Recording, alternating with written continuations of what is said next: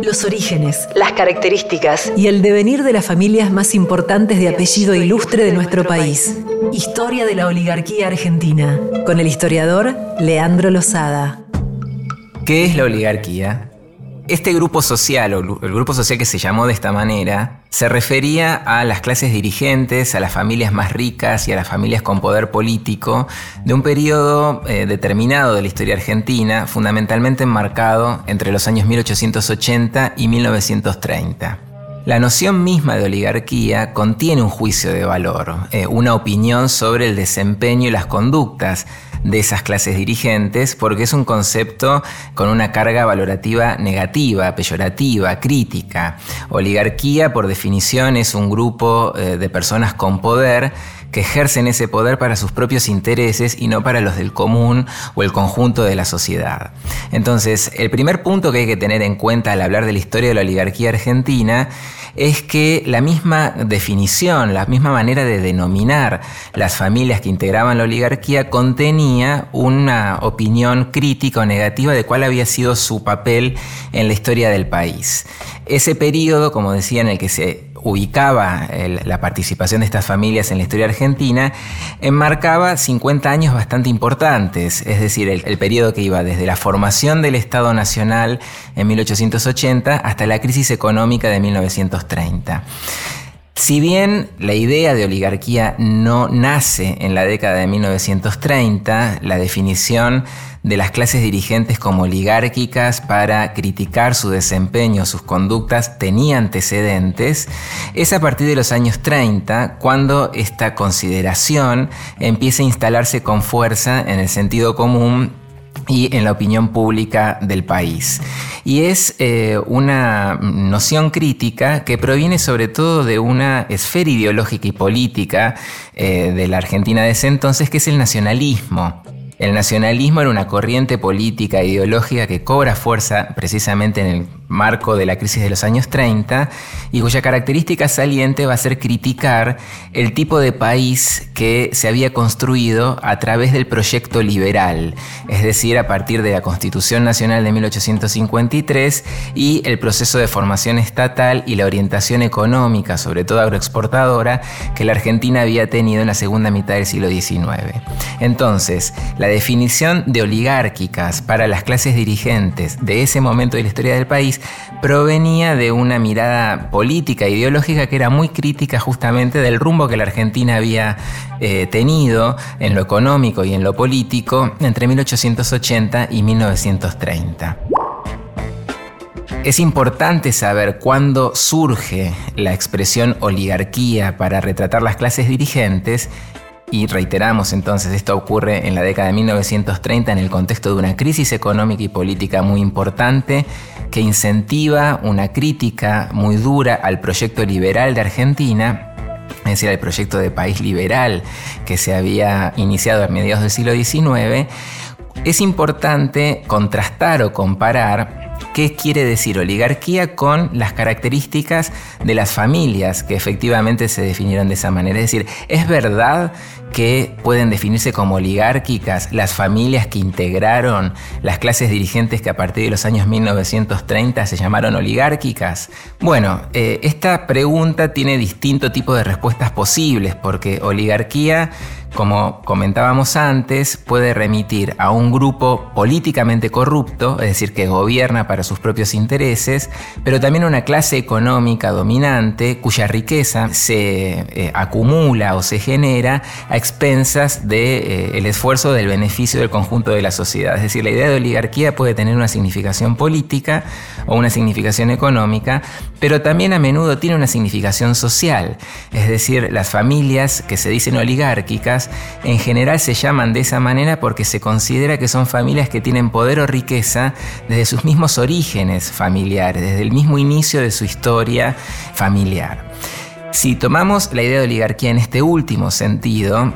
la caracterización de oligárquicas para las familias que tuvieron poder, prestigio y riqueza en la Argentina de la segunda mitad del siglo XIX es discutible. Eh, y vamos a trabajar eh, o pensar o conversar sobre este asunto a partir de este momento. Por ejemplo, cuando se habla de oligarquía argentina, en general se habla de las tres A de las tres familias con apellidos iniciados con esa letra que nombrarían eh, el elenco oligárquico argentino. Esas tres A son Álzaga, Alvear y Anchorena. Los Anchorena. La familia Anchorena es sinónimo de riqueza en la Argentina.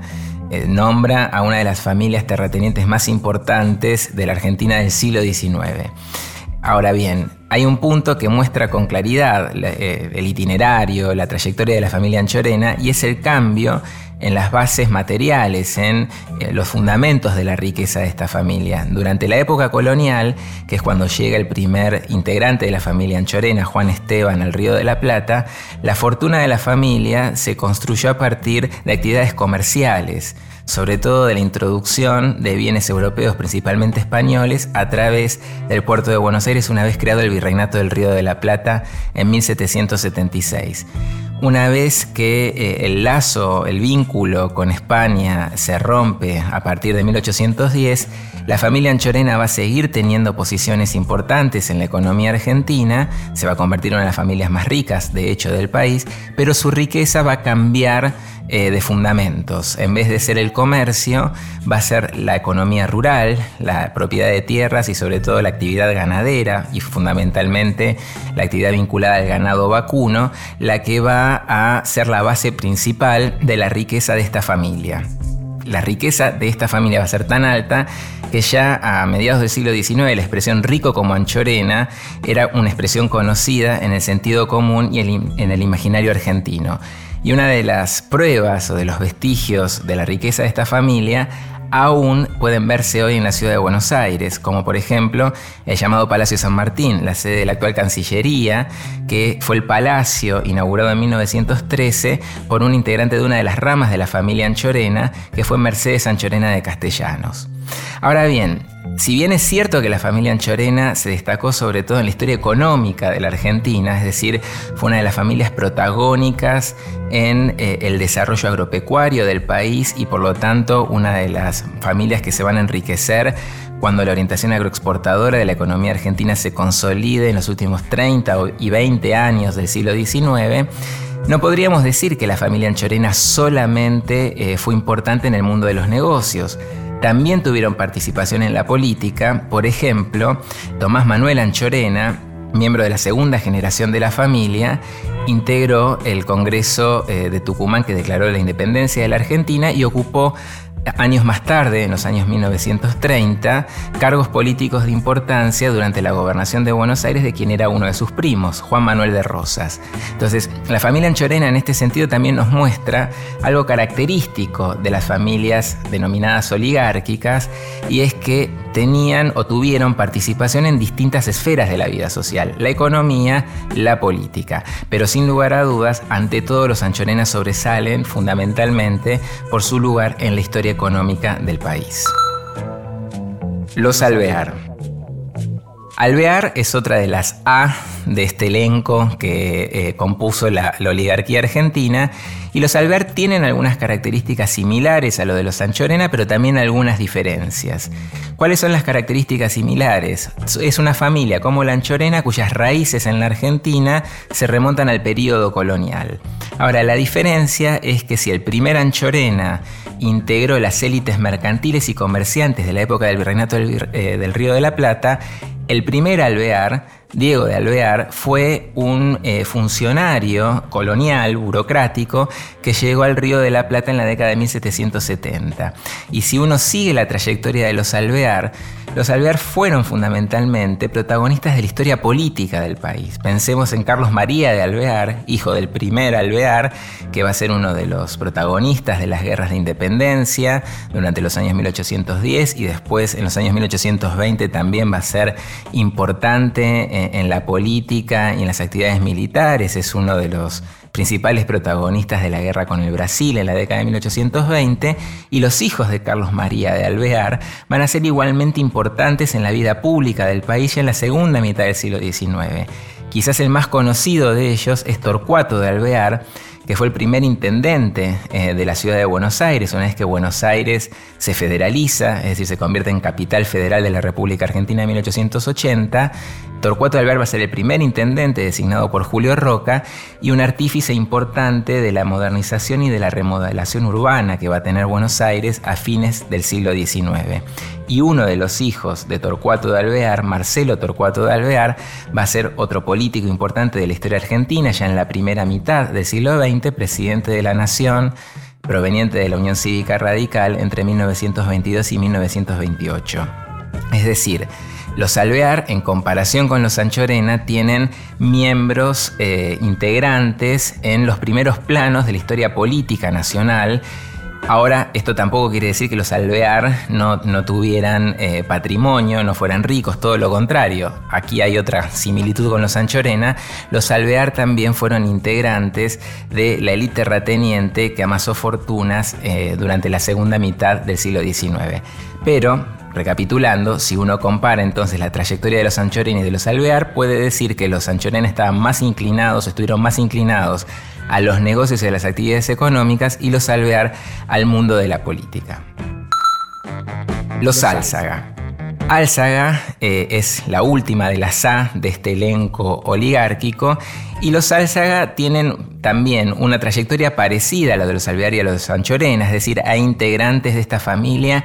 que tuvieron importancia en algunos momentos de la vida pública eh, en Río Platense y Argentina, por ejemplo Martín de Álzaga. Martín de Álzaga fue un importante integrante de las élites de Buenos Aires en los años de, de la colonia, es uno de los héroes, por decir así, durante las invasiones inglesas y después, una vez constituidos los primeros gobiernos autónomos a partir de la primera junta de 1810, eh, Álzaga por su fidelidad o, su, o el mantenimiento de su identificación con la Unión con España, va a ser uno de los ejecutados en 1812 por levantamientos en contra de, de las juntas de gobierno autónomas. Andando el siglo XIX,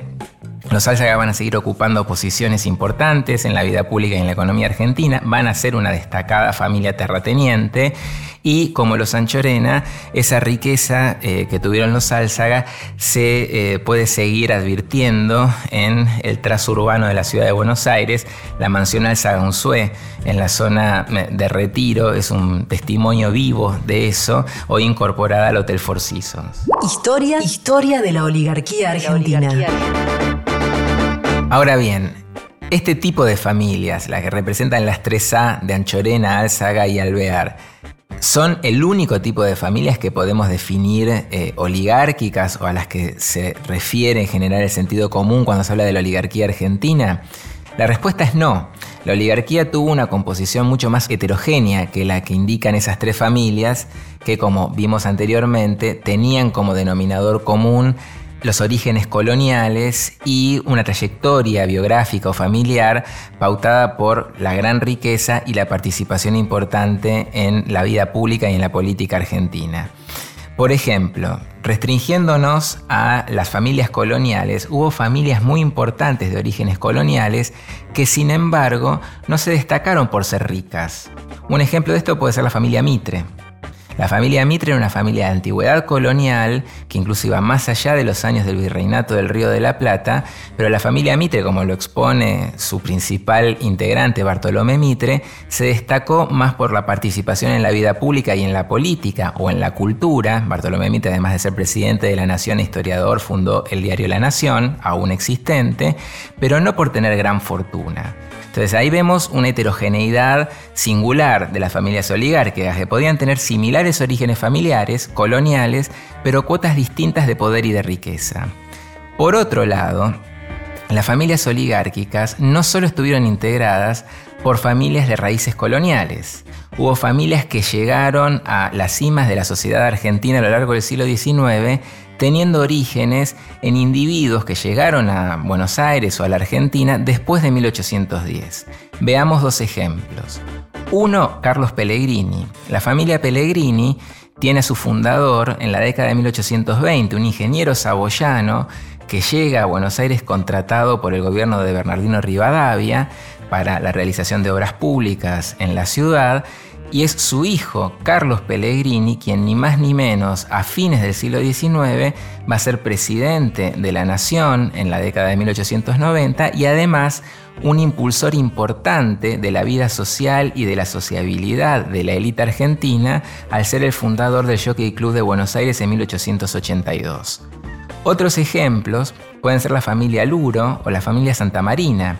estas dos familias son familias que llegan a estar entre las más ricas del país en el pasaje del siglo XIX al siglo XX y sus fundadores habían llegado a la Argentina a mediados del siglo XIX. Luro, de hecho, era un inmigrante eh, de origen vasco-francés que llega a la Argentina en los años 1840 que va a amasar una fortuna muy importante en tierras y ganado y que es conocido, entre otras cosas, por haber sido el fundador, digamos así, del balneario que animaría la vida de verano de la élite de Buenos Aires entre fines del siglo XIX y principios del siglo XX, Mar del Plata. Y Santa Marina es un ejemplo incluso más llamativo,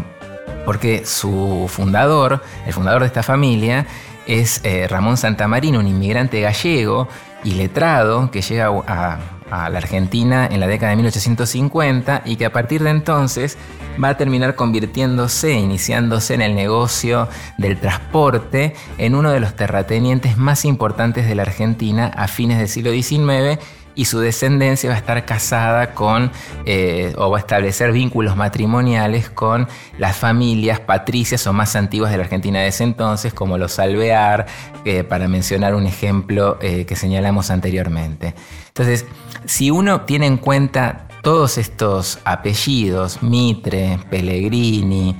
Santa Marina y los sumamos a los Alvear, los Anchorena, los Álzaga, las 3A, podemos llegar a algunas conclusiones. La primera es entonces que la oligarquía argentina estuvo integrada por familias de muy diferente composición social, familias de raíces coloniales y familias de raíces en el periodo independiente, posterior a 1810 o incluso fundadas ya avanzado el siglo XIX, a mediados del siglo XIX, como lo exponen los Luro o los Santa Marina. Por otro lado, todas estas familias tampoco tenían, más allá de su antigüedad, riqueza o poder de sus propios orígenes. Algo que vincula o que asemeja a Juan Esteban Anchorena con Ramón Santamarina es que ninguno de ellos en el inicio de su trayectoria biográfica era rico o poderoso, sino que la riqueza y el poder fue el resultado de una trayectoria biográfica y familiar que reconocía orígenes bastante humildes o modestos en sus puntos de partida. Entonces no podemos hablar de oligarquía en el sentido de familias que eran desde sus mismos inicios ricas o poderosas, sino que la construcción de poder y la construcción de riqueza es algo que se va desplegando a lo largo de sus trayectorias biográficas y familiares. Por último, la composición de la oligarquía argentina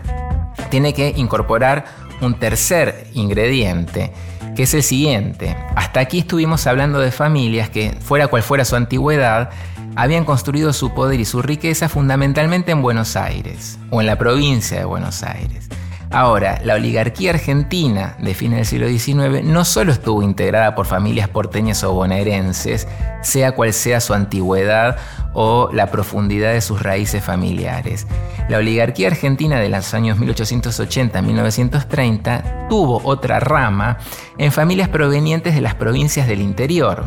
que llegan a tener eh, protagonismo e importancia en la vida del país, sobre todo a través de la política. Es decir, son familias significativas en la vida política argentina y cuya riqueza eh, en un principio no tiene punto de comparación con las familias bonaerenses o con las familias porteñas y donde esa riqueza en todo caso va a ser el resultado de su participación o de su vinculación o del protagonismo adquirido en la política. El mejor ejemplo eh, de este tipo de familiares, tenemos muchos apellidos que podríamos mencionar con estas características, Uriburu, Gallo, Juárez Selman, Villanueva, pero quizás el mejor ejemplo es Roca. Julio Argentino Roca es un militar y político argentino de origen tucumano, el artífice de la llamada conquista del desierto en 1879 y el presidente de la nación en 1880, es decir, en el momento en el que los historiadores decimos se consolidó el Estado Nacional argentino, porque en ese año la integración territorial de la Argentina, después justamente de la incorporación de las tierras patagónicas eh, resuelta a través de la llamada conquista del desierto y de la federalización de la ciudad de Buenos Aires, el Estado argentino afianza su autoridad política y territorial. Roca es presidente eh, a partir de ese año, hasta 1886, lo volverá a ser entre 1898 y 1904, y es, sin lugar a dudas, el máximo exponente de lo que se llamó el régimen oligárquico, ¿sí? Eh, que se extendió entre 1880 precisamente y 1916, cuando llegará al poder la Unión Cívica Radical a través de eh, la elección presidencial de Hipólito Yrigoyen. Entonces Roca, como recién mencionaba, el exponente y el artífice del llamado régimen oligárquico argentino, tenía orígenes personales y familiares muy distintos a las de las familias de élite que mencionábamos anteriormente, es decir, de raíces porteñas o bonaerenses y con un nivel de riqueza que en un principio Roca no tenía, si Roca en los 80 no tenía una riqueza comparable a la de una Anchorena o la de un Alvear.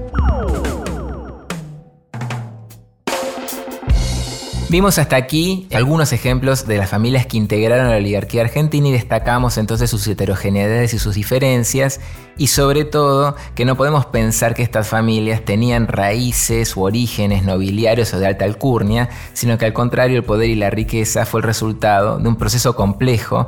que se desarrolló a lo largo de las generaciones, de distintas generaciones de estas historias familiares. Ahora bien, ¿qué es lo que va a definir a estas familias como oligárquicas eh, en el sentido común, en el imaginario argentino, no solo su composición, no solo sus raíces sociológicas, digamos, quiénes eran, de dónde venían, sino su estilo de vida y sus inquietudes o sus aficiones culturales. Y es ahí donde tenemos que entrar en otro tema, que es esta obsesión, esta inquietud, eh, este afán de las familias argentinas de poder y de riqueza de fines del siglo XIX por mirar hacia Europa, para incorporar un estilo de vida que siguiendo las coordenadas culturales de esa época se entendía como sofisticado, refinado, distinguido y las permitía, por lo tanto, diferenciarse del conjunto de la Argentina de ese entonces. Historia de la oligarquía argentina. Inicio, apogeo y ocaso de la primera clase alta argentina. Con el historiador Leandro Lozada. Una producción de RCB Media.